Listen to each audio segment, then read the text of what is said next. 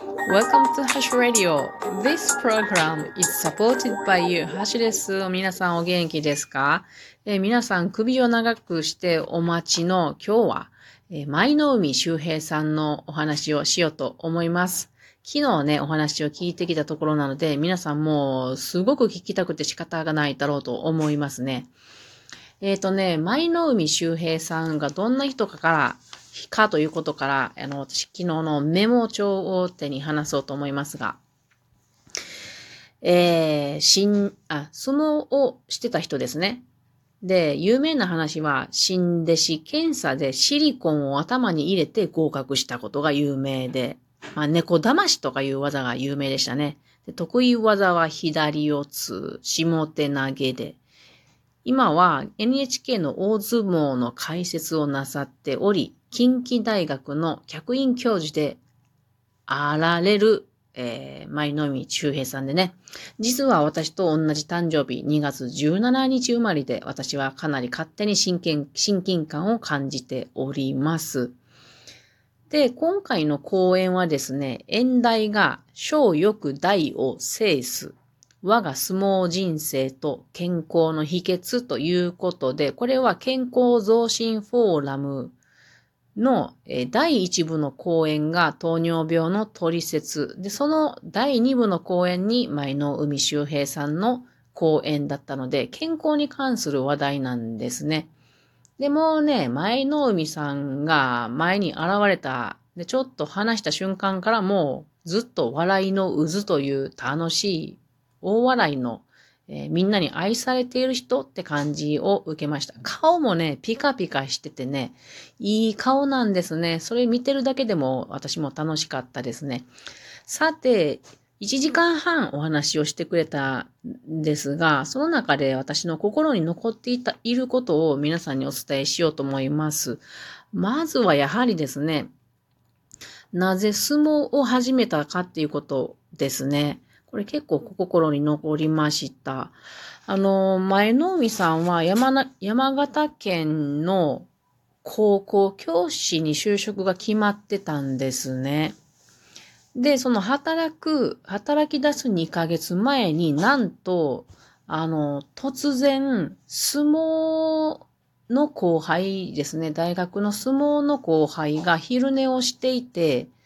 心臓が止まって亡くなってしまっただそうです。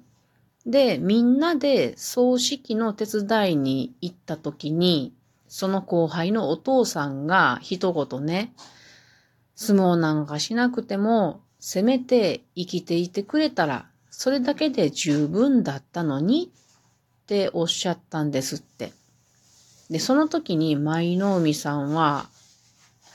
人間は常に死と隣り合わせなんだろうかと強く心に思って。で、他にも知り合いのお医者さんがですね、飛行機に乗ろうとしたけれども、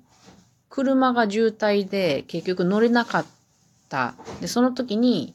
その飛行機が墜落したっていう事件があったり、っていうことがあって、まあ、死っていうのは隣り合わせなんだということを、まあ、この時思ったらしいんですね。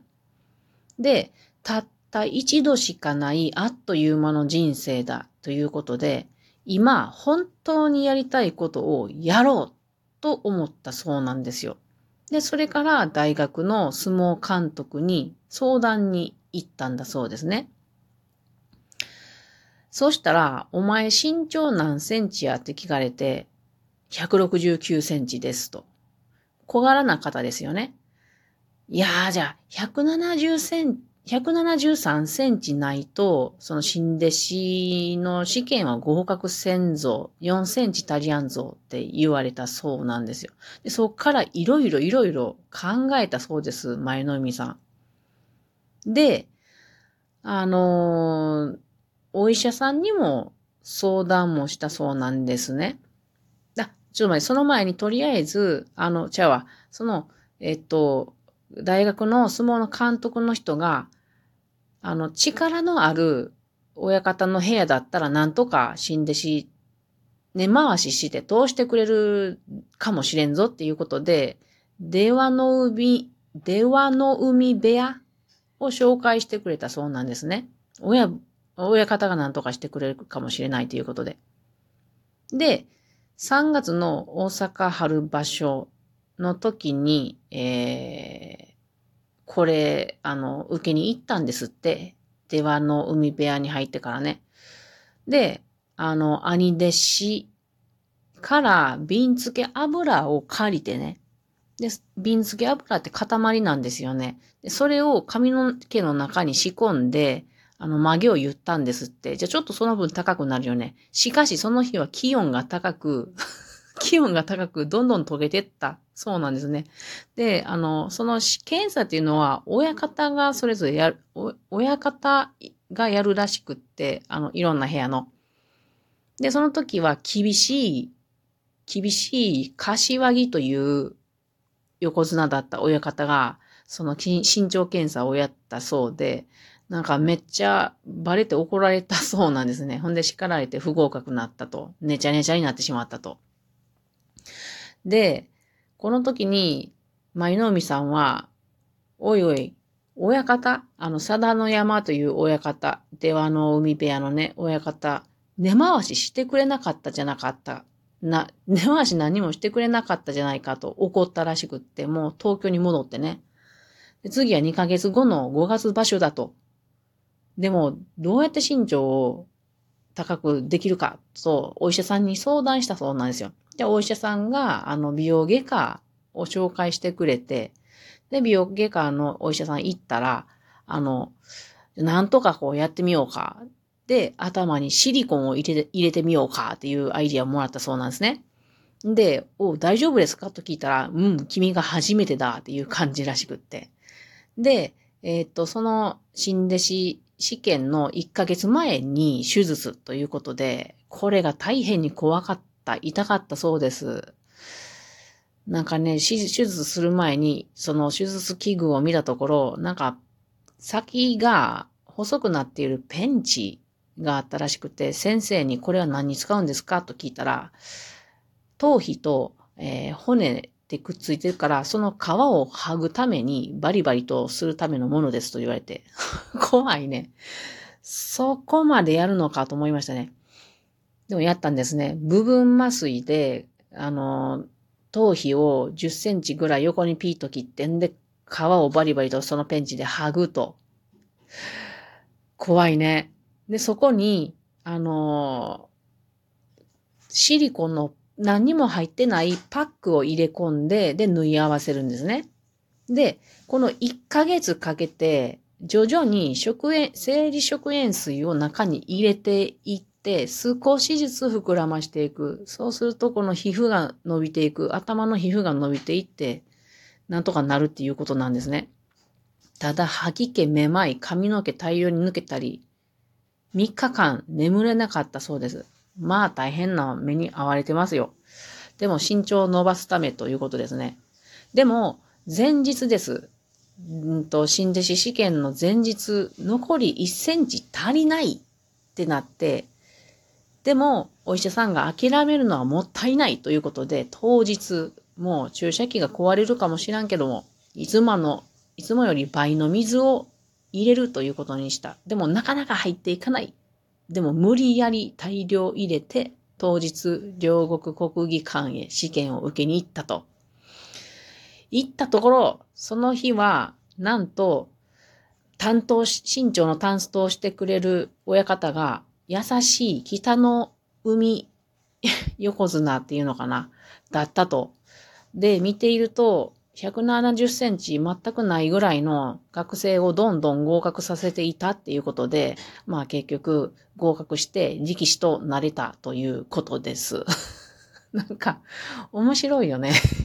でも、やりたいことに向かってそんな怖いことをやってのけるっていうことが、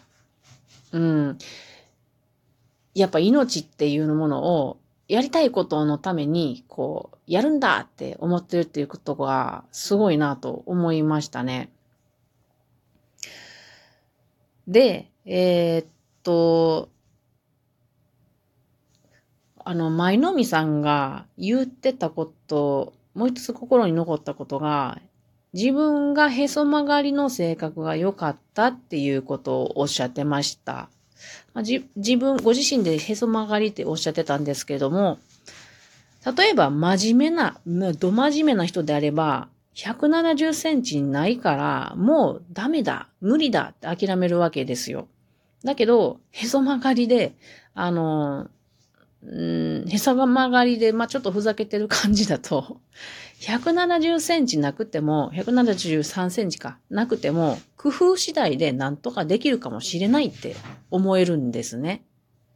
で、それが全てのことにそういう考えやから、目の前の障害があったとしたら、なんとかできるのではないかなって考えるんですって。これすごくいいですよね。なので、当時ハワイ人力士が多かったですが、まあ、あけぼのとか、うん、300キロとか、あ、じゃあ、小錦とか300、300キロ？めっちゃ重たいね。で、あのー、舞の海さんはまあ、100キロないぐらいかなだから、無理じゃないですか。でも、なんとかできるんじゃないかって考えるわけです。で、有名な11月の九州場所で、あけぼのとの一番。これ、どうやろうと考えたところ、ぶつかる前にしゃがんだらいいだろうって考えて。で、結局このえー、っと、一番は三所攻めということで、賞をもらったそうですね。こういう話を面白おかしく、なんかここ、心を勇気づけてくれる話を聞けました。で、最後に、えー、舞のみさんの言葉、お伝えします。真面目はほどほどに、チャランポンさを大切に、我慢せずに、やりたいこ、やりたくないことはやらない。気の合わない人は付き合わないということをおっしゃってました。というわけで今日は舞の海さんのお話でした。それでは皆さんまたね